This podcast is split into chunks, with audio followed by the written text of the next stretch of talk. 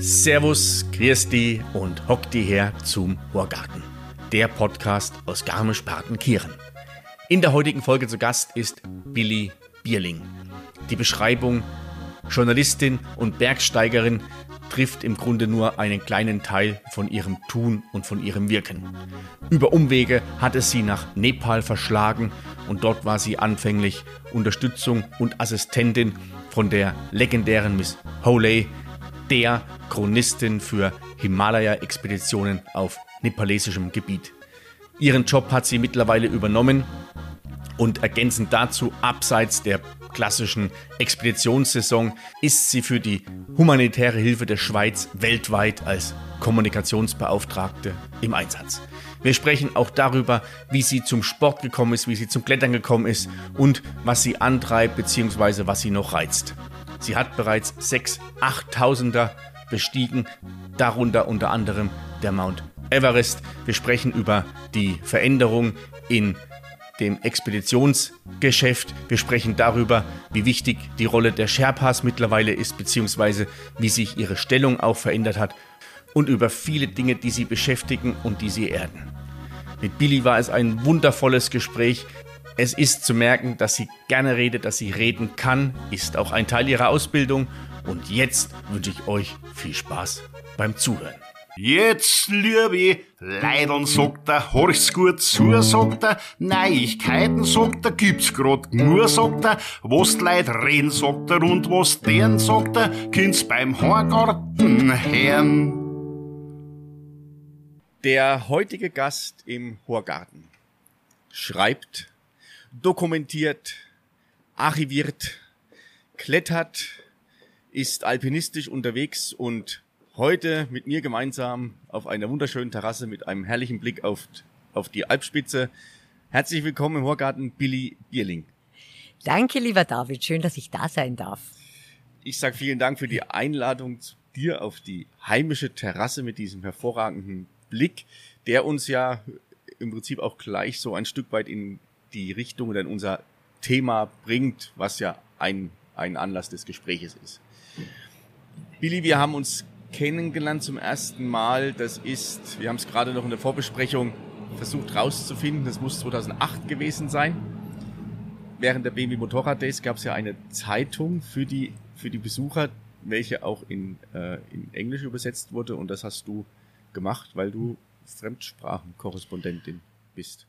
Richtig. Unter anderem, sogar, Unter Überse anderem. sogar Übersetzerin. Ich habe sogar noch ein Stück weiter geschafft. Ich habe ich hab genau. überlegt, ist es Fremdsprachenkorrespondentin oder Übersetzerin? Jetzt wusste ich nicht, welches. Beides, beides, ah, okay. ja, ja. Weil ich kein Abitur habe, musste ich erst über die Fremdsprachenkorrespondentin gehen und bin dann Übersetzerin geworden. Genau. Und ähm, da bin ich da irgendwie dazugekommen. Und angeblich laut meiner Mutter, ähm, naja, ich kann mich auch noch dran erinnern, bin ich auch gerne früher als Sozius hinten auf den Motorrädern gesessen. Ah, okay, dann hat das ja super ja. funktioniert. Hat das ja super funktioniert. Genau. Ähm, Übersetzerin, war das dann schon ein, so ein Traumberuf von dir, dich mit Sprachen zu beschäftigen, oder war das eine notwendiges Übel? Das ist lustig, weil wir haben erst gestern drüber gesprochen. Nein, das war ein, ich bin mit 16 aus der Schule, ich war ganz furchtbar schlecht in der Schule. Also meine Mutter hat angeblich gesagt, mit diesem Zeugnis brauchst du dich nirgendwo bewerben oder wenn du dich bewerbst, ohne meine Hilfe. Ähm, war dann in Greinau im Hotel Wachsenstein und habe eine Ausbildung begonnen als ähm, Hotelkauffrau. Und das hat aber nicht lange gedauert. Das war, ich war da vier Wochen und ich habe es auch wirklich nicht so richtig genossen dorten. Und ich weiß, eines Tages kam die Chefin zu mir und hat mich irgendwie ein bisschen ähm, blöd angemacht, dass mein Kittel so schmutzig sei. Und dann habe ich gesagt, na ja, also wenn Sie den ganzen Tag im Dreck rumrobben würden, dann wäre Ihr Kleid auch nicht sauber. Und zwei Tage später hatte ich meine Papiere wieder im Briefkasten. Also das war das Ende der Hotelkauffrau. Ja, und dann wusste ich nicht, was ich machen soll. Dann bin ich zum Radio Vogel der hatte eine äh, Lehrstelle frei als Verkäuferin. Dann bin ich Verkäuferin geworden, aber habe noch einen draufgesetzt zur Einzelhandelskauffrau. Okay. Und dann, äh, jetzt kommen wir zu der ganzen Sache, dann bin ich nach Amerika gegangen und äh, war da ein Jahr Au-pair-Mädchen. Und da habe ich das Englisch, äh, das Englisch sprechen gelernt. Und endlich konnte ich mal was, weil ich konnte ja nichts. Ich habe ja keine Talente gehabt, keine Interessen. Und dann konnte ich plötzlich Englisch und dann kam ich zurück und habe mir gedacht, naja, ich will ja jetzt nicht arbeiten. Dann schauen wir mal, was ich machen kann. Und dann bin ich damals auf die Fremdsprachenschule in München. Erst als Fremdsprachenkorrespondentin und dann Übersetzerin. Okay. Also wenn du, das ist schon irgendwie wie, was heißt faszinierend oder krass, wenn du zu der Zeit damals gesagt hast, ja, ich habe keine Talente, ich kann ja nix. Und wenn wir heute zusammensitzen und über so ein Stück weit über dein Leben oder deine, deine Erlebnisse sprechen, meine ich schon, dass da recht viele Talente da sind, die wahrscheinlich erst mit der Zeit dann, dann rausgekommen sind. Ja, das ist witzig. Ich glaube einfach, als, als Teenager hatte ich wenig Interessen und ich war halt auch in der Schule ich glaube, wenn ich heute wieder in die Schule gehen müsste, ich wäre genauso schlecht. Ich sag, ich bin kein akademischer Mensch.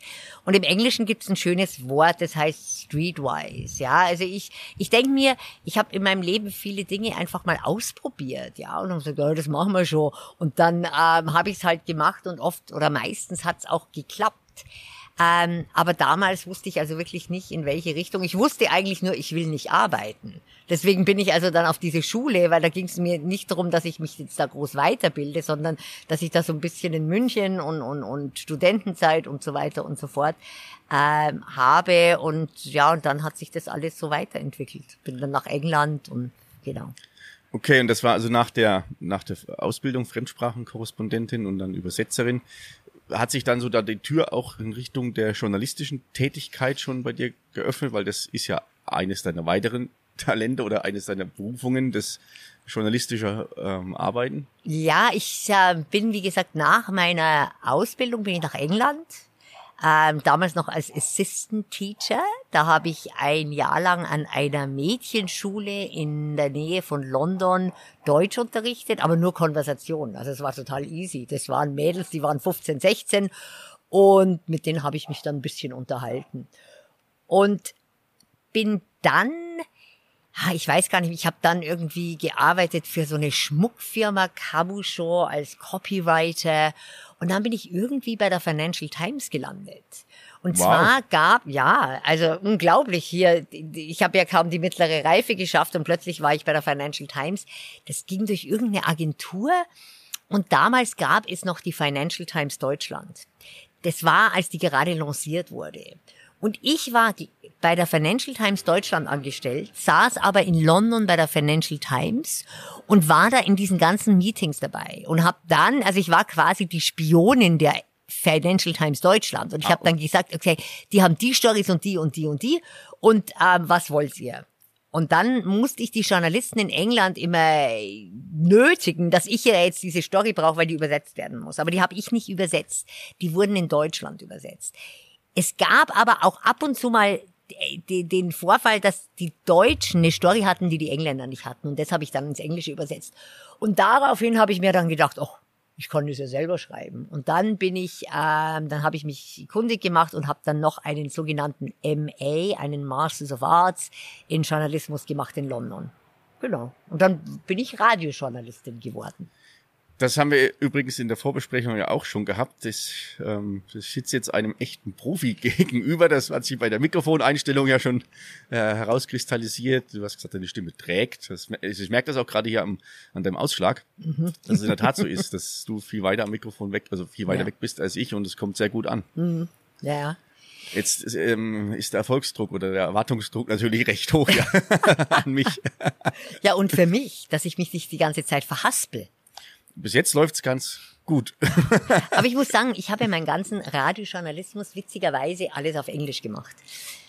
Ich habe diesen MA äh, an der City University in London gemacht und bin dann in ein deutsch- und französischsprachiges Land, nämlich der Schweiz, und habe da aber in Bern für Swiss Radio International gearbeitet. Und die hatten damals wie der BBC World Service oder die Deutsche Welle, die hatten einen englischen Dienst, einen französischen, einen deutschen und ich habe da wirklich im englischen Dienst gearbeitet. Das heißt, ich habe Nachrichten gelesen, ich habe Radioberichte zusammengestellt, ich, wir hatten ein halbstündiges Radioprogramm. Das habe ich alles gemacht, aber alles auf Englisch. Das ist also ganz, ganz recht breites Programm und dann noch in Englisch ist, Ja. ist stark. Plus Ja, war, ja, aber es war toll. Es war toll, wenn du bei, zur BBC gehst, dann machst du ein Jahr lang, bist du vielleicht mal Researcher oder du, äh, und bei Swiss Radio International, da habe ich wirklich, ich bin da voll ins Wasser geschmissen worden und musste da alles machen. Ne? Und, und, und ja, ich weiß noch, als ich das erste Mal die Nachrichten gelesen habe, morgens um sechs, da war ich ganz allein im Studio, keiner war da. Ähm, ja, schon spannend und aufregend, aber es hat so Spaß gemacht. Also ich habe das geliebt und ich vermisse das Medium Radio auch. Deswegen höre ich mir so gerne deine Podcasts an. Ich find's toll. Ja, dann machen wir noch einen für dich. Super. Hoffentlich hört den dann auch jemand. Ja, ganz, ganz, ganz gewiss. Ähm, das ist auch ein, ein Thema, du bist ja so, also hast du jetzt schon das anklingen lassen, also Garmisch-Partenkirchen, dann warst du in, in den USA, du warst in London, du warst in der Schweiz. Ähm, und die, die, deine, sag mal, deine Ländererkundung ging ja noch weiter. Du warst in, in Jerusalem, warst du. Ähm, jetzt muss ich mal ein bisschen spicken. Kathmandu, Nepal. Das sind so deine, deine Stationen, die, die über die journalistischen Tätigkeiten dich da Ja. im Prinzip hingebracht haben. Ja, also ich, ich glaube, ich war schon immer so ein bisschen ein Freigeist und ähm, wir arbeiten uns jetzt da gerade so ein bisschen hin. Also wir, wir haben das jetzt eigentlich chronologisch ganz gut gemacht. Also ähm, London, Schweiz. Ne? Und, und ähm, ich bin ja hier in Garmisch aufgewachsen und wir sitzen ja jetzt hier und haben diesen wunderbaren Blick auf die Alpspitze und, und die Wachsensteine. Ähm, aber so als Freigeist ist dir Garmisch manchmal ein bisschen zu eng und ich wollte immer raus. No, Also die Berge haben mich ja nicht interessiert. Ich wollte immer raus, ich wollte weg. Und deswegen bin ich eben damals auch, äh, war, war heilfroh, als mein Vater gesagt hat, er hätte eine Freundin, die braucht ein Au-pair-Mädchen in Amerika, dass ich dann da weg bin. Und ähm, in England war ich zehn Jahre mit einem Engländer zusammen und der war Kletterer. Und dann habe ich halt mal das mit dem Klettern probiert und das mit dem Klettern hat ja Spaß gemacht. Also es war ja nicht so langweilig wie Wandern. Und ich sag's immer wieder, ich wandere heute noch ungern. Also wenn du zu mir sagst, Billy, gehen wir wandern auf den Wank, dann sage ich, na David, ich habe schon was vor. Aber wenn du sagst, du Billy, jogg mal heute auf dem Wank, dann sage ich, logisch. Obwohl ich, wenn wir wandern, vielleicht gar nicht so viel langsamer da hochgehen, als wenn wir joggen, aber das ist einfach äh, im, Im Kopf so verankert. Genau. Ja. Wandern mag ich immer noch nicht. Aber klar, ich werde ich wandere in Nepal tagelang, um an den Berg zu kommen, den ich besteigen will. Und eben auch beim Klettern habe ich dann irgendwann gemerkt, da muss ich halt ein bisschen hinlaufen, da zum Klettern zu kommen. Und ähm, bin da, das, das hat mir dann auch gefallen und bin eben mit meinem damaligen Freund, den Mike, auch das erste Mal nach Nepal, 98. Und da war ich also wirklich grün hinter den Ohren, was das Bergsteigen betrifft. Aber ich war auf dieser Reise war ich auf 3.600ern. Wir waren zweieinhalb Monate unterwegs. Ich wusste damals weder, wie man Steigeisen schreibt oder anzieht oder irgendwas. Also, ähm, aber Gott sei Dank habe ich es an den 6.000ern gelernt und nicht wie jetzt manche Leute in diesem Sommer am K2. Ja. Also da habe ich, ähm, da, da war ich noch ein bisschen, ja. Genau, und das hat mir dann ähm, ganz gut gefallen und ähm, habe das dann auch weitergemacht. Also Mike und ich, wir haben uns dann getrennt, als ich in die Schweiz bin, 2000 zwei war das. Und äh, dann habe ich noch ein Jahr lang in der Schweiz gelebt und habe diesen wundervollen Radiojournalismus gemacht, der mir echt so Spaß gemacht hat. Und habe mir aber dann gedacht, ach, ich war so gern und bin so gern in Nepal. Und es ist ja immer leicht zu sagen, ah, das ist so ein tolles Land, wenn man nicht in dem Land lebt, ja, wenn man da zum Urlaub hinfährt. Und dann habe ich mir überlegt, auch, ja, ich könnte da ja auch vielleicht ein bisschen was machen. Und hatte ja ein paar Jahre vorher die Miss Elizabeth Holy kennengelernt, die diese die äh, Himalaya-Chronistin war. Und der habe ich dann einen Brief geschrieben, das war 2004, ob sie Hilfe braucht. Und so bist du nach Nepal zur Miss Holy gekommen. Genau. Ähm, Himalaya-Chronistin, was, was bedeutet das? Ähm, Miss Holy hat dokumentiert alle Expeditionen, die ähm, im Hima Himalaya stattfinden. Genau, im nepalesischen Himalaya. Ah, okay. Also wir haben, das, da werden wir oft verwechselt, weil es gibt ja 14 ähm, Berge, die über 8000 Meter hoch sind auf dieser Welt. Davon sind acht in Nepal. Nein, jetzt lüge ich, sind es acht. Fünf in Pakistan. Ja, nee, es sind acht in Nepal. das wäre jetzt peinlich. Ähm, genau, und dann gibt es aber noch hunderte von anderen Bergen, die in der sogenannten Himalayan Database sind. Ja, also wir über, wir haben 450 Berge in unseren Archiven.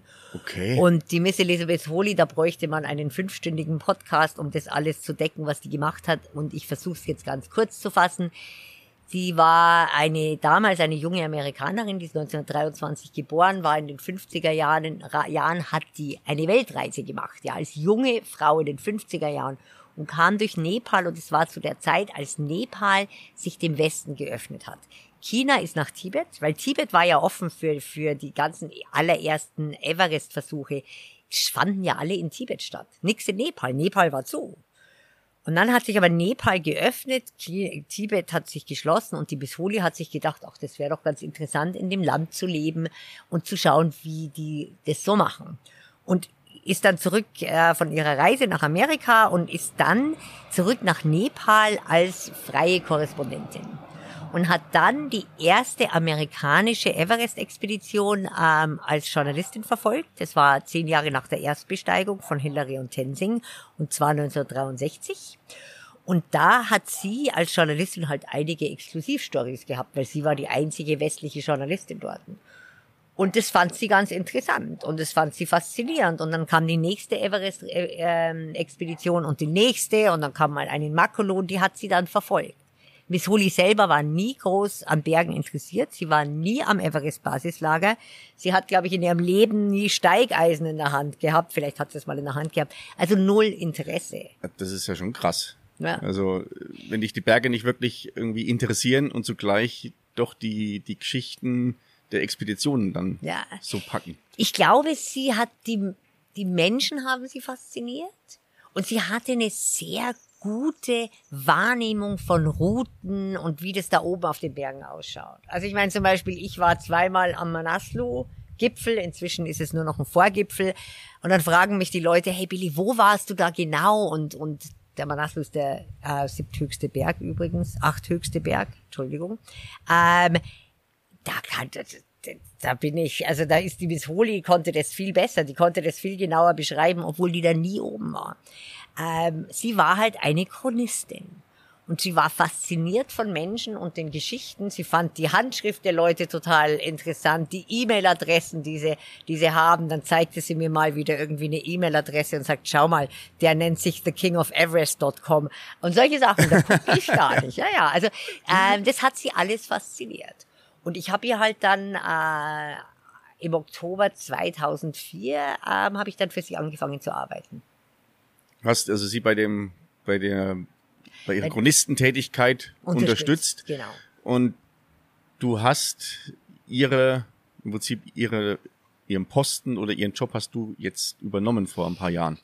Ja, also wie gesagt, ich ähm, habe das gerade aufgeschrieben. Ja, also ich würde mir nie anmaßen zu sagen, ich habe Miss Holis Platz eingenommen. Die Miss Holi war sowas von speziell und die hatte eine Autorität und die wurde geschätzt, obwohl sie nie auf den Bergen war. Aber die hatte irgendwie, also auch äh, der Reinhold Messner und, und, und also wirklich auch schwierige Bergsteiger, die, die sonst vielleicht ihre Informationen nicht so gern rausgeben, äh, die haben, die meisten haben die Missouli sehr geschätzt. Ne? Und ich meine, klar, ich kam dann da 2004, da war ich so Ende 30 und, und äh, kam dann da an und habe mir gedacht, na, ich helfe jetzt hier der Missouli und mache jetzt hier die Interviews und hallo, hier bin ich. Und, und äh, man hat mich am Anfang so ein bisschen mit Misstrauen oder mit Argwohn äh, betrachtet, weil sich die Leute gedacht haben, ja, was will jetzt die da? Und das war mir überhaupt nicht bewusst. Ich war da halt da und habe einer älteren Frau geholfen.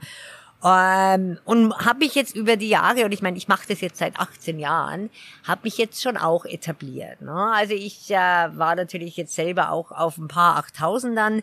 Ähm, das hat die Miss Honi nicht machen müssen, um, um ihren, ihren Platz einzunehmen ja, vielleicht hätte ich es auch nicht machen müssen, aber ich mache ja, ich habe es ja gern gemacht. Aber ich glaube, da habe ich schon auch ein bisschen ähm, mehr Anerkennung bekommen, weil die Leute einfach sagen, naja, die Billy war ja da selber oben und, und ja, aber hoppala, soll ich aber ähm, ansonsten ähm, ja, hat es eine Zeit lang gedauert, mich da zu etablieren und natürlich, die Miss Huli ist ähm, 2018 gestorben. Ich habe 2016 von ihr übernommen.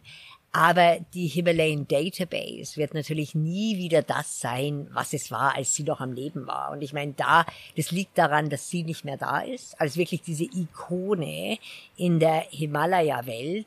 Und natürlich auch, dass sich die Art der Expeditionen so wahnsinnig verändert hat. Und es vergeht kein Tag in Kathmandu, wo ich die Miss Holi nicht vermisse und wo ich nicht sage, Miss Holi, what would you do? Ja, also jetzt mit diesen Massen, die auf die 8000er gehen und zwar nicht nur noch auf den Everest, sondern die anderen, hat's noch Sinn, die alle aufzunehmen. Aber ich vermisse sie, aber ich, ja, ja, ich muss mich da jetzt halt irgendwie allein mit, mit dem Team durchkämpfen, das, äh, das mit mir zusammenarbeitet.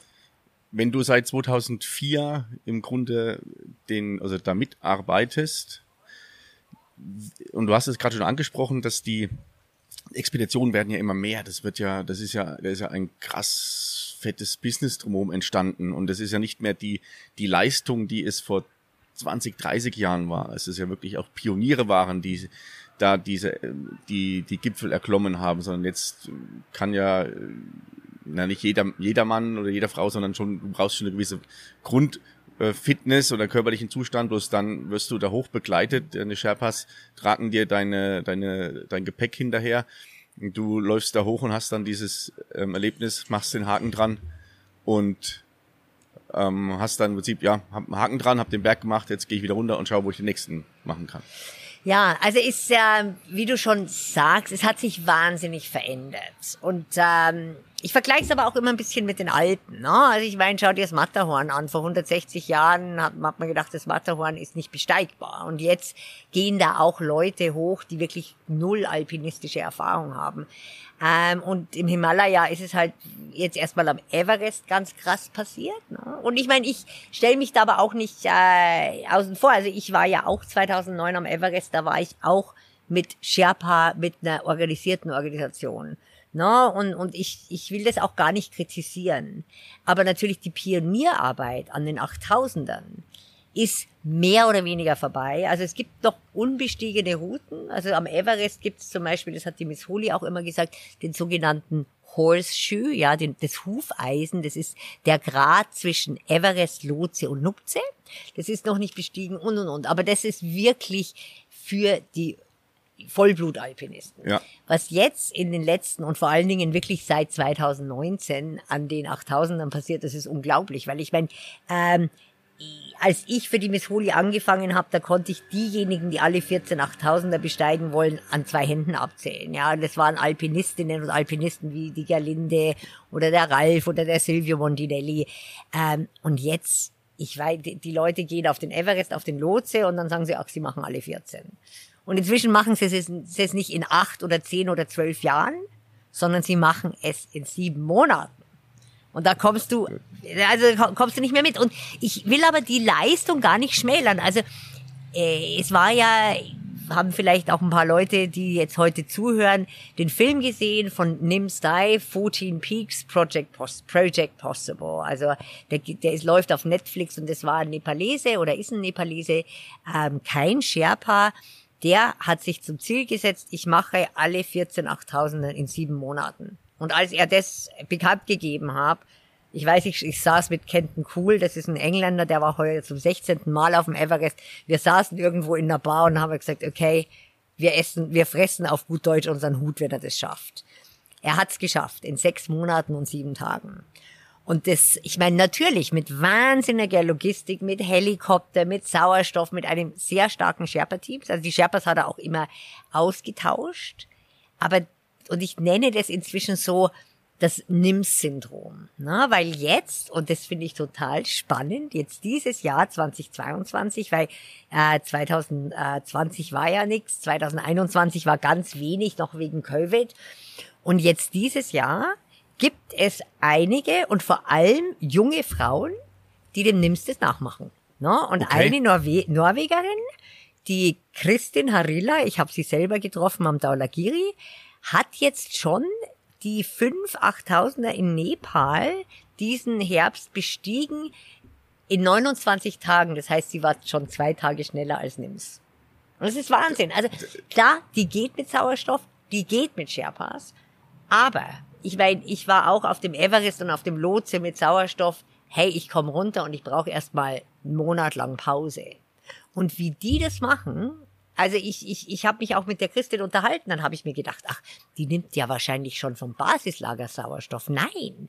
Und die nimmt auch keine, also ich meine, es gibt ja inzwischen nur das, um in, in, äh, in, in ein Verhältnis zu stellen. Ja, also so normal, früher hat man zweieinhalb bis drei Liter äh, Sauerstoff pro Minute am Everest gebraucht. Jetzt gibt's äh, der Lukas Furtenbach, das ist ein Innsbrucker Anbieter, quasi unser Nachbar, dem seine Kunden kriegen teilweise sieben bis acht Liter Sauerstoff. Das heißt, der Everest, der 8848 Meter hoch ist, der kommt runter auf 6000 Meter. Aber jetzt eine Christin Harila, diese Norwegerin, die nimmt nur zwei Liter, weil sie das logistisch geht das gar nicht, ne? Weil ich meine jetzt die die Kunden mit, mit dem Lukas Furtenbach, du brauchst ja, die, die haben viel mehr Sherpas, weil das muss ja getragen werden. Ja. Also, äh, nur um kurz zu sagen, es ist, man kann es nicht mehr vergleichen. Mir verschwimmt immer alles vor den Augen, weil ich mir denke, wie soll ich die noch alle in die Datenbank bringen? Also ich meine, individuelle Interviews geht eh schon fast nicht mehr. Ähm, aber trotz allem sage ich, es ist schon ein Wahnsinn, was die physisch leisten. Also ich glaube, dass ähm, viele, die, die zuhören, ist es, ist es sehr surreal, beziehungsweise auch für mich ist es ein Stück weit eine völlig andere Welt, weil in diesem hochalpinen Bereich bewege ich mich nicht. Es sind allerdings so äh, Parallelen erkennbar, ob das jetzt beim, beim Laufsport ist, ob das beim Radlsport ist oder wie auch immer, die, die Leute werden fitter beziehungsweise suchen sich neue Herausforderungen, was vor vielen Jahren beim Zugspitz Ultra Trail, die 100 Kilometer, das war so das so, ja, somit eine der, der längsten Laufstrecken. Mittlerweile ist, reiht sich das ein in gut lang etablierte Sachen wie den, den Ultra Trail Mont Blanc oder es gibt den Großglockner Ultra Trail mit über 110 Kilometern und so. Also das, das wird, wird immer, immer mehr und es macht ja vor dem Bereich auch nicht halt. Und ich mhm. glaube, das ist auch nochmal zu unterscheiden. Die, sagen wir mal, die Reisegruppen, um das mal ein bisschen äh, so einzuordnen, die da mit viel Begleitung und viel Unterstützung das machen oder die, die Individualathleten, die ja eine immens lange Vorbereitungszeit mhm. brauchen, also mhm. physisch und psychisch. Ja. Also du hast da schon vollkommen recht. Ich glaube, es ist, es ist in unserer Welt größer, weiter, schneller. Das, ähm, das wird immer, und das wird immer mehr. Und man meint immer, ja, das kann doch jetzt nicht, äh, noch mal eins drauf und noch mal eins drauf. Und ich habe zum Beispiel immer gesagt, weil ich habe ja jetzt doch ein bisschen Erfahrung, was die 8000er betrifft, weil ich auch mit vielen Leuten spreche. Ne? Also ich habe ich hab da schon einen ganz guten Blick, was passiert. Und ich habe gesagt, der K2, der zweithöchste Berg der Welt, der wirklich als einer der gefährlichsten 8000er angesehen wird. Ich habe gesagt, der wird nie kommerzialisiert, nie. Es waren diesen Sommer innerhalb von ein paar Tagen fast 200 Leute oben. Ja, das kannst du dir nicht vorstellen. Also es ist unglaublich. Ja, ähm, und das wird, ich meine natürlich, und die, die, man darf nicht vergessen, die Ausrüstung wird besser. Äh, die Sherpas sind natürlich auch, ich meine, inzwischen gibt es 70 70 qualifizierte Bergführer, also äh, in, in Nepal, äh, die, die haben sich natürlich auch total gebessert. Und die Sherpas haben sich natürlich auch total verändert. Ich meine, ähm, früher hat man die Sherpas, die waren immer im Hintergrund, die hat man immer irgendwie vergessen. Und da ja, ich war auf dem Everest. Und ich meine, jetzt durch die sozialen Medien ich meine, ich habe heute mir mal wieder geguckt, was ist auf Instagram und Facebook. Hey, das sind die Sherpas. Der Sherpa war jetzt irgendwie in der Rekordzeit an, am K2, der andere, der Mingma David, der war als einziger Mensch jetzt fünfmal am K2. Das hättest du zu Miss Holis Zeiten nie gesehen. Da war der Sherpa wirklich so der Diener. Und jetzt sind sie die, die sagen, hey Leute, wir machen jetzt auch mit und ich find's super. Das ist, glaube ich, das ist, finde ich, ganz wichtig, weil das ja in der in der Kommunikation und das die so Filme über diese Expedition gibt's ja Omas. Ähm, da war das, waren die Sherpas meistens so ein bisschen so, ja, war so ein bisschen Beiwerk. Mhm. Und es ist schon zu beobachten, dass sie jetzt also von der Bedeutung her auch viel mehr mit in den Vordergrund ja. ähm, gehoben werden, beziehungsweise auch die Leistung viel, mhm. viel mehr gewürdigt wird. Weil am ja. Ende ja die Sherpas viel öfter am Gipfel stehen als der der Bergsteiger an sich. Natürlich. Und sie machen halt jetzt auch individuell. Früher, also ich habe jetzt ähm, im Zuge meines Buches, das ich schreibe, ähm, habe ich jetzt auch viele Interviews gemacht mit alten Sherpas, mit jungen Sherpas.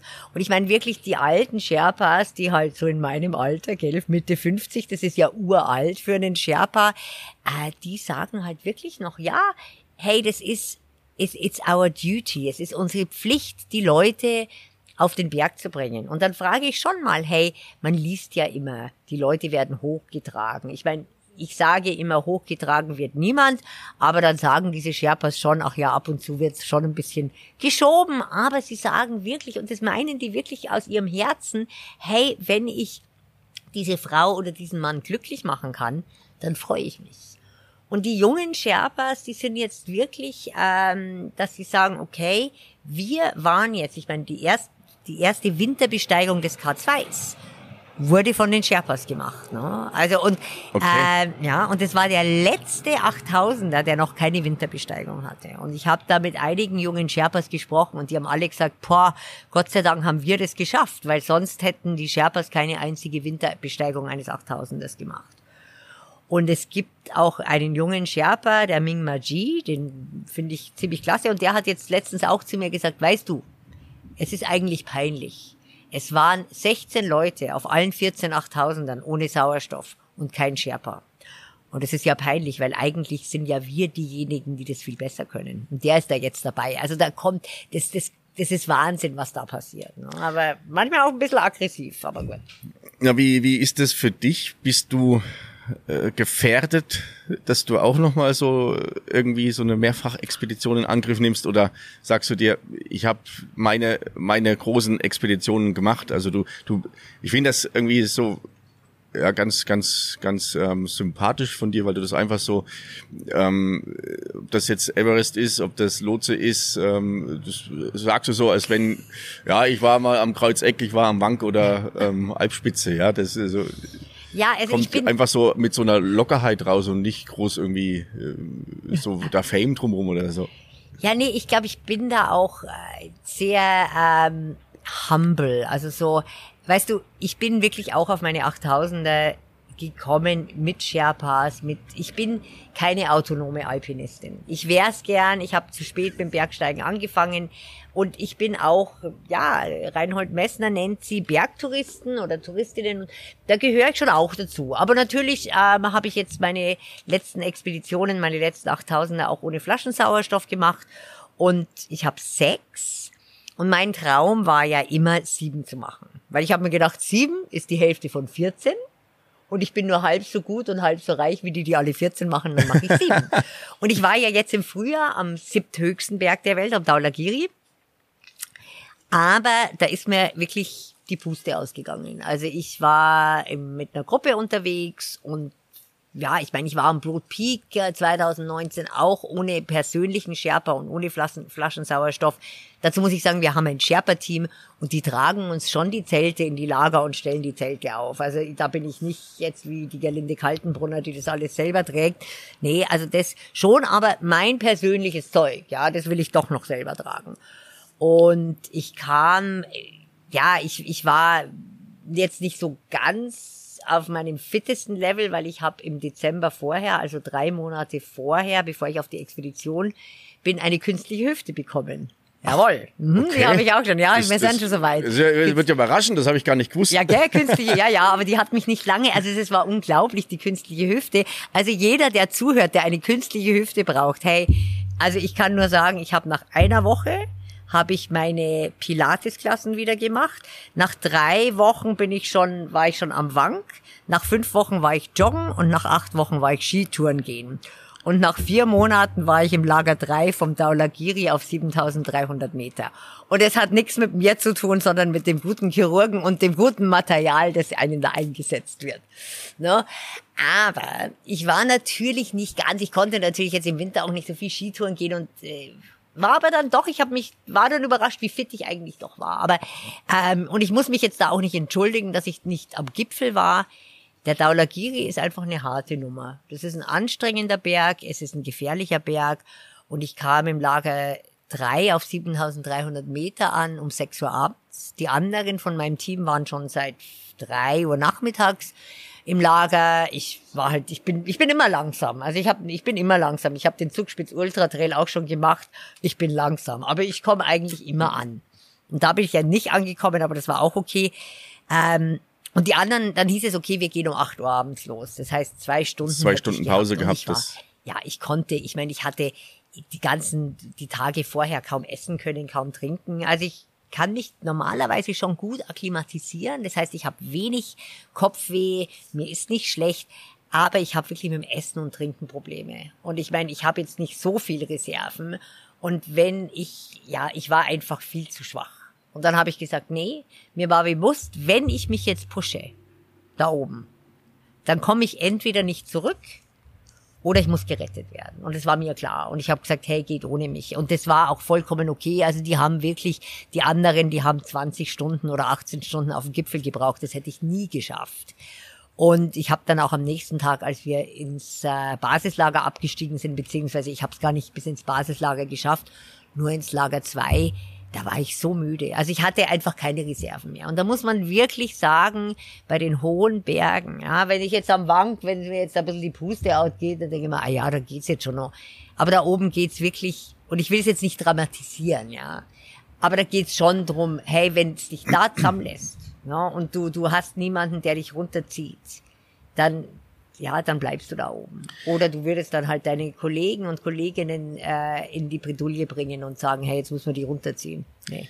Also hängt das vielleicht auch so ein Stück weit damit zusammen, dass du dich ja schon so lange mit den, mit den, mit diesen Expeditionen auseinandersetzt und neben den Erfol also erfolgreichen Expeditionen ja auch sehr viele Expeditionen erlebst, wo es schiefgegangen ist, wo vielleicht ein ähm, dieser dieser dieser drängende Wunsch nach, ich muss das jetzt schaffen, weil ich habe mich jetzt so lange vorbereitet und ich muss das, muss das, mhm. das dann über die Vernunft hinweg entschieden wird und sich damit im Prinzip die, die Person selber als auch das Team in Gefahr bringt. Mhm. Und das, was du ja gerade sagst, das ist so, so aufgeräumt, so, ja, ich habe, die Vorbereitung war nicht gut genug, ähm, ich habe, fühle mich nicht so fit, ähm, habe keine Reserven ich lasse es lieber sein, weil das, damit wächst du ja im Grunde auch ein Stück weit, wenn du mal an diese, an diese Erfahrung rankommst und das gemacht hast, dann ist es ja nicht irgendwie das, das Scheitern oder so, sondern das, ist im Prinzip ein, ein Gewinn für dich selber. Total. Also ich, ja, da hast du vollkommen recht. Ich habe einfach schon zu viel gesehen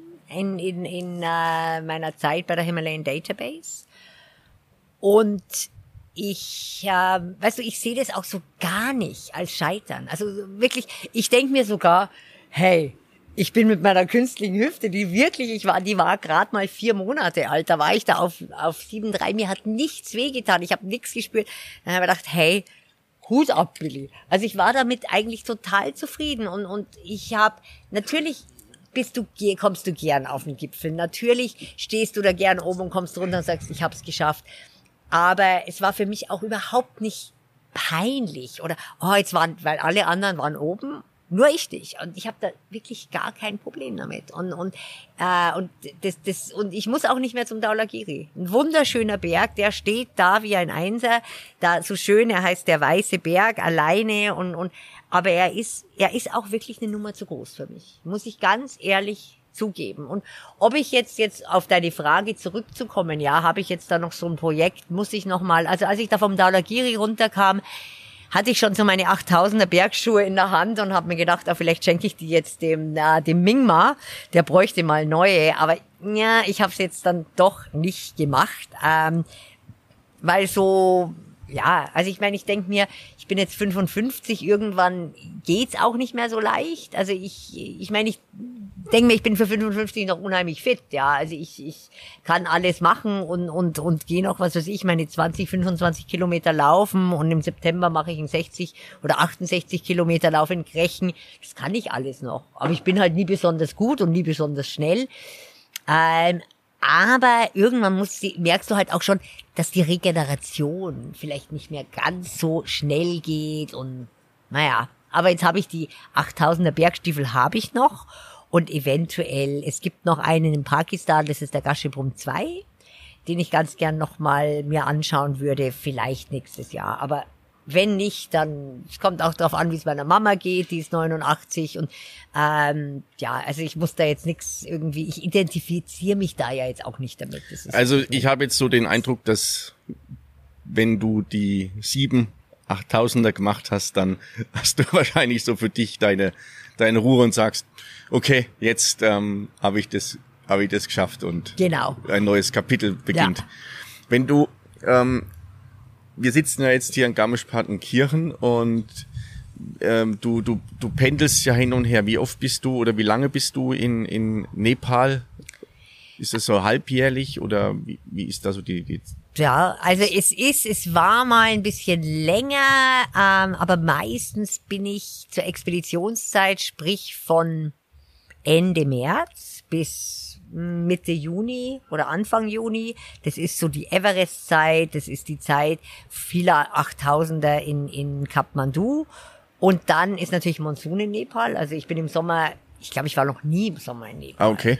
Weil da ist, da regnet's ja bloß. Also, ähm, und dann meistens in der Herbst oder immer in der Herbstsaison und das geht so meistens Ende August los für den Manaslu und geht dann schon bis in den November rein. Ähm, was ich natürlich zwischendrin ähm, noch mache und deswegen ist es, glaube ich, auch für mich nicht so wichtig, dass jetzt mit diesen 8000ern, äh, weil ich habe noch was ganz Tolles, was anderes in meinem Leben. Ähm, auch einerseits ein Brotjob, aber ich, den würde ich teilweise auch umsonst machen. Und zwar arbeite ich ja noch für die humanitäre Hilfe der Schweiz. Du hast anfangs eben noch erwähnt, äh, dass ich in Jerusalem war. Ich war auch in Pakistan lange, in Jordanien, in ähm, Syrien war ich nie, im Libanon, ähm, in Kiew war ich äh, drei Jahre lang hintereinander für drei Monate. Ähm, ich war, als das Flüchtlingslager auf Lesbos gebrannt hat, war ich da. Da arbeite ich, wie gesagt, für den Schweizer Staat ich bin ja jetzt, das darf man in Garmisch-Partenkirchen gar nicht sagen, aber ich bin Doppelbürgerin. Ich habe jetzt auch einen, ich habe einen Schweizer Pass auch noch. Ah, genau, ja, okay. ja, ja, ja. Und ich arbeite da äh, für die Schweizer Regierung für die humanitäre Hilfe. Und da bin ich sogenannte Kommunikationsexpertin aufgrund meiner Journalis meines journalistischen ähm, Hintergrunds. Und das sind auch ähm, ganz tolle Jobs, die mich wirklich erfüllen, ja, und und wo ich wirklich auch ähm, Dinge sehe, die ja, die man nicht so sieht, wie zum Beispiel Jerusalem. Ja, ähm, meine Mutter war zweimal mit der Kirche in Israel und dann war sie einmal bei mir in Israel. Mhm. Ne? Und das, da, da hat Israel ein ganz anderes Gesicht, ja, weil du natürlich bei der UNO, da, da schaust du halt auch so ein bisschen hinter die Kulissen, wie es aussieht und und ja, dieser ganze Konflikt und und ja, für mich war das eine, da war ich gar nicht lang, da war ich sieben Monate, aber für mich war das eine sehr prägende Zeit, vor allen Dingen halt auch für die Palästinenser zu arbeiten, ja, was die UNO ja macht, die unterstützen ja die Palästinenser, aber auch Deutsche zu sein, ja.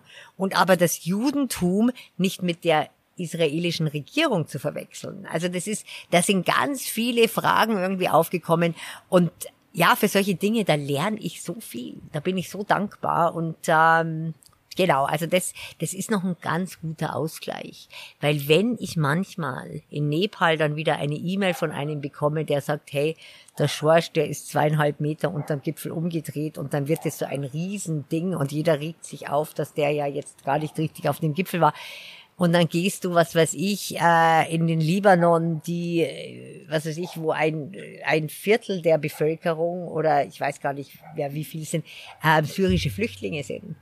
Da rückt das alles so ein bisschen in die Perspektive und dann denkst du, okay, worum geht's hier eigentlich? Hol dich wieder auf die, äh, nicht auf den Boden der Tatsachen zurück, sondern zeigt dir halt auch, dass es gibt noch andere äh, Themen, die ja. dann in dem Moment wichtiger sind ob ich als, als, als das Thema, ob ich jetzt oben am Gipfel stehe oder nicht. Ja, ja, ja. Und natürlich, ich, ich, ich sehe das schon auch, dass es, also ich meine, es gibt ja jetzt so diesen neuen Bericht, der war auch überall in den Zeitungen, der besagt, dass ähm, bis jetzt, bis zum heutigen Tag, nur drei Menschen auf den 14 8000ern gestanden sind.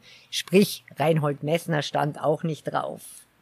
Wenn man diesen Bericht äh, Glauben schenken ja, darf. Glauben schenken darf. Ja, ja, ich meine, die haben schon sehr gute Recherche gemacht und, und ähm, der Reinhold Messner hat sich da auch dazu geäußert. Ähm, aber da geht's wirklich, das ist äh, Pfennigfuchserei, da geht's um ein paar Meter und da klinke ich mich auch irgendwo aus, aus diesen Diskussionen, weil ich, ja, ich stehe da und ich weiß halt auch nicht, wie die Miss Holy das sehen würde und da vermisse ich sie wirklich, weil ich stehe da, ich bin da in diese Rolle geschlüpft, ja, ich, ich bin vor 18 Jahren nach Nepal, um der Miss Holy so ein bisschen zu helfen und so ein bisschen den Kathmandu abzuhängen und Bergsteiger kennenzulernen. Und plötzlich bin ich in dieser Rolle, wo du schon, wo die Leute sagen, ja, und was sagt jetzt die Himalayan Database dazu? Und dann denke ich mir, ja, was sagen jetzt mir da dazu? Also, und ich denke mir, hey, wir können die Geschichte nicht umschreiben. Ja? Also ich meine, hallo, da geht's um ein paar Meter. Aber da muss ich natürlich auch, ich meine, ich kann jetzt hier das bei deinem Podcast in Garmisch-Partenkirchen sagen, ähm, äh, aber natürlich muss ich da halt auch Stellung dazu nehmen und sagen, ja, klar, die machen schon gute Arbeit und wir schauen uns das an. Aber ähm, da geht's da wirklich, das, da, da, da, ja, da muss ich mich dann irgendwo ausklinken und mir denken, hey, wenn diese Welt, wenn das jetzt so weitergeht, dass es wirklich nur noch um Zentimeter geht, dann hat, dann habe ich da nichts mehr verloren. Das ist dann, wie du schon sagst, Pfennigfuchserei, beziehungsweise auch wenn du das in dem Gesamtbild siehst, was es für Themen gibt, ist das dann irgendwie verli gerade mit deinem, mit deiner, ähm, mit deinem, mit deiner anderen Passion oder mit einem, mit einer anderen Job, den du für die UNO übernimmst, wenn du das mal dann aufwiegst, denkst du ja auch, ja, was ja, bitte ja. ist jetzt euer Thema? Ja, ja, genau. Aber ich muss schon sagen, ich meine, ich find's, ich liebe meinen Job bei der Himalayan Database. Also ich habe so viel tolle Menschen kennengelernt. Es hat mir so viele Türen geöffnet, womit ich nie gerechnet habe. Ne? Ich meine, ich habe ja auch, äh, Miss Holi hat mir ganz am Anfang fünf Euro pro Interview bezahlt, was eigentlich, wenn ich jetzt drüber nachdenke, gar nicht so wenig war. Und dann, ich glaube, im zweiten Jahr habe ich ihr meine Liste mit Interviews gegeben und dann guckt sie die nur so an und sagt, ah, also ich kann dir auf keinen Fall so viel zahlen. Und dann habe ich nur gesagt, ah, Miss Holi, passt schon. Ja, also, und sie hat mir nie wieder was bezahlt. Aber das ist vollkommen okay, weil ich habe so viel erlebt durch sie und erfahren und auch, dass ich sie so gut kennenlernen durfte. Das kann kein Geld dieser Welt zahlen. Ja. Ne? Und, und ich meine, klar, ich bin jetzt schon, ich meine, äh, man kennt mich in der Himalaya-Szene. Also ich bin, äh, es war so witzig, weil ich habe in der Schweiz, habe ich mal was moderiert. Ich moderiere auch noch so Events. Und dann habe ich, ähm, dann hat, wir haben eine Co-Moderation gemacht. Und meine Co-Moderatorin hatte gerade den Ignacio Cassis äh, interviewt. Das ist der Außenminister von der Schweiz. Den kennt keiner. Und sie hat ihn interviewt und war fertig mit dem Interview und wollte mich wieder auf die Bühne holen. Und sie sagt nur, Ignacio Cassis geht, Billy Bierling kommt. und ich musste so lachen und meine Freunde haben dann hinterher gemeint, naja, Billy, also du bist wahrscheinlich international bekannter als der Ignacio Cassis. dann habe ich gesagt, wahrscheinlich, aber ich musste so lachen, wie sie das so gesagt hat. Genau, also und ich meine, ich muss nicht berühmt sein, um Gottes Willen, aber ähm, klar, ich, ich bin da irgendwie ein Name oder ja, mit dem Namen sein ist auch nicht so wichtig. Ich bin Teil davon und das ich, bin ich so gern. Ich glaube, das, also das, das ist dir ja auch, auch anzumerken. Und, ja. ähm, ich merke das jetzt auch bei mir, weil die Billy, du bist für mich die Billy. Wir haben eine, eine gewisse Vorgeschichte, die wir schon mit, der, mit der Zeitung besprochen hatten. Und jetzt in dem Gespräch ähm, ist mir immer so bewusst geworden, was, was du da für, eine, für einen verantwortungsvollen Job hast, beziehungsweise wie, wie bedeutend das ist, ähm, gerade mit der ähm, im, in, na, mit deiner ähm, Himalayan Database, Himalayan Database, Database genau. genau. Oh, wow, wow, das ist meine, meine Aussprache, Wahnsinn. ähm, bloß, dir ist auf der, auf der anderen Seite auch klar, du sagst, es ist, wie du schon sagst, du bist ein Teil davon. Und es mhm. ist nicht, dass du dir jetzt sagst, hier, schaut mich an, ich, hier bin ich. Ja. ja, ja. Nee, nee, also ich bin da, und ich meine, wir haben ja inzwischen ein Team, also wir sind zu vier, zu fünf, aber um die ganzen Leute zu erfassen, ja, da bräuchten wir eine Armee von 60 Leuten und wir würden es immer noch nicht schaffen, weil früher war es so, als die Miss Holy noch da war und die, die, die klassischen Expeditionen kamen, da gab's halt, was weiß ich, 20 Expeditionen am Everest. Und die wurden von, was weiß ich, Tamseaku Trekking oder Asian Trekking organisiert. Du brauchst ja immer eine Trekking-Agentur, die das für dich organisieren. Und von denen haben wir dann erfahren, okay, der David Stieler kommt, der mit drei Leuten, die gehen zum Everest, die kommen am 4. April in Kathmandu an und wohnen im Shangri-La Hotel. Die Miss Holy hat dann immer noch bei der Trekkingagentur nachgefragt, mit welchem Flug kommen die an? Ah, mit Katar. Okay, Miss Holy schaut, Katar kommt um 10 an, dann sind sie so um halb zwölf im Hotel. Miss Holy war dafür bekannt, dass ein David Stieler geht in sein Zimmer, das Telefon klingelt und dann ist Hello, this is Elizabeth Holy. Also es war wirklich so, die Leute sind in ihr Hotelzimmer, da hat sie schon angerufen. Dann hat man mich immer gefragt, woher weiß sie, dass ich jetzt gerade in das Hotelzimmer gehe? Was die Leute nicht wussten, ist, dass sie schon 20 Mal vorher angerufen hat. Also ab der gewissen Zeit, und sie hat mir das auch gesagt, sie hat gesagt, sobald die Leute ihre Rucksäcke im Hotel gelassen haben, dann sind die weg. Dann findest du die nicht mehr. Hm. Das war auch so. Ich habe es dann auch so gemacht. Ich bin dann halt da gleich mit meinem Fahrrad hingefahren. Ähm, aber das ist inzwischen gar nicht mehr möglich, weil du einfach gar keinen Expeditionsleiter oder Leiterin mehr hast. Die Leute, die kommen und gehen, die, die fliegen mit dem Heli rein und raus und hin und her. Also am Everest Basislager geht's zu wie am Stachus mit den Helikopters. Ähm, das ist nicht mehr zu erfassen. Und ich habe halt jetzt inzwischen so ein Online- ähm, Formular entwickelt und da schicke ich den Leuten den Link. Und wenn dann die anderen Leute sagen, ja, aber Billy, da kann man dich ja anschwindeln, dann sage ich, Mei, wenn du mich anschwindeln willst, dann schwindelst du mir auch ins Gesicht. Machst du auch und die Miss Uli ist auch angeschwindelt worden. Und sie hat auch nicht alles rausgefunden. Und ich meine, klar, Bilder kann ich mir gerne anschauen, aber ich meine, Photoshop ist heutzutage so gut. Ähm, und ich denke immer noch, dass die Mehrheit der Menschen ehrlich sind. Und wenn das nicht mehr der Fall ist und ich das Gefühl habe, ich muss jetzt die Leute irgendwie, ähm, da muss ich jetzt investigativ werden und, und sie beim Lügen erwischen, dann gehe ich, dann, dann habe ich da auch, weil im, im, am Ende des Tages sind wir ja eine Dienstleistung.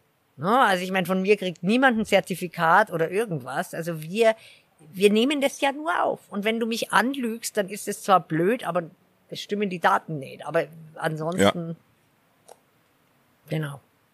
Ja, Billy, es fällt mir schwer, jetzt ja, das Gespräch so viel, äh, zum, zum Ende zu bringen, weil wir die Zeit schon etwas auch überschritten Echt? haben. Ja. Entschuldige. Es ist halt für mich so unwahrscheinlich interessant. Und die, die, die angenehme Art von dir, wie du das erzählst, da kann ich Stunden zuhören. Oh, das freut, das freut mich sehr, lieber David. Und ich erzähle ja auch so gern. das ist, also das habe ich und alle, die zuhören, haben das, glaube ich, auch gespannt. Aber ich, ich stelle, ich stelle auch gern Fragen. Also wenn ich journalistisch tätig bin, dann weiß ich schon, hey, ich halte mich kurz, da redet der andere. Also ich interessiere mich schon auch sehr für, für andere Menschen. Das Wir können so. abseits der Aufnahme dann die Rollen mal tauschen. Genau. ich habe ja zum Abschluss noch ein kleines, also ein kleines Geschenk für meine Gesprächspartner und zwar dürfen sie die Episode hat einen Episodentitel und ähm, es gibt eine Beschreibung der Episode und diese Beschreibung darf der Gast beisteuern. Das kann ein, ein Slogan sein, das kann eine Lebensweisheit sein, das kann ein Motto sein. Ähm, von, von dem Gast, wenn dir spontan was einfällt, dann okay. kannst du das jetzt mitteilen. Ah, ja, ich würde ja sagen, äh, weg mit den Bergen, freie Sicht aufs Mittelmeer. Das, ach, da, genau, das, das ist mir gar nicht so gekommen. aber weißt du, jetzt muss ich da, aber ja, das können, das können wir schon sagen, aber wenn man das so aus dem Kontext raus. Aus dem Kontext rauszieht, das ist mir mal passiert in der Zeitung und dann heißt ja was, was.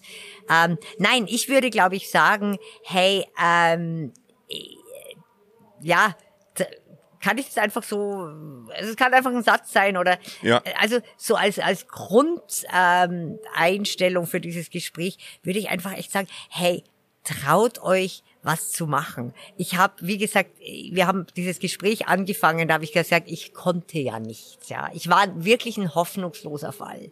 Und ich, wenn ich heute in die Schule gehen würde, wäre ich immer noch schlecht. Aber ich habe immer gesagt, oh, das probiere ich. Und ich hatte nie Angst zu versagen. Ich habe mir immer gedacht, naja, ich gebe mein Bestes, egal was ich mache. Und wenn es nicht reicht, dann ist es halt so, aber dann versage ich nicht. Also, Titel dieses Podcasts ist Traut's euch. Das ist sehr passend und motivierend zugleich. Super. Billy, vielen Dank für dieses tolle, interessante Gespräch mit dir. Ja, danke dir, David, dass du gekommen bist auf unsere schöne Terrasse und ähm, ja, sehr gerne. Mai, war das eine schöne Horgartenheit. Ich hoffe, es hat euch auch so gut gefallen. Und Wenn ihr Probleme mit eurer Hüfte habt, dann nehmt den Aufruf von der Billy ernst und lasst es beheben, weil ihr habt ja gehört, es dauert nicht lange und dann seid ihr schon wieder fit. Und wenn ihr überlegt, ob ihr was macht oder nicht machen wollt, traut's euch einfach. Servus, viert euch, bis zum nächsten Mal.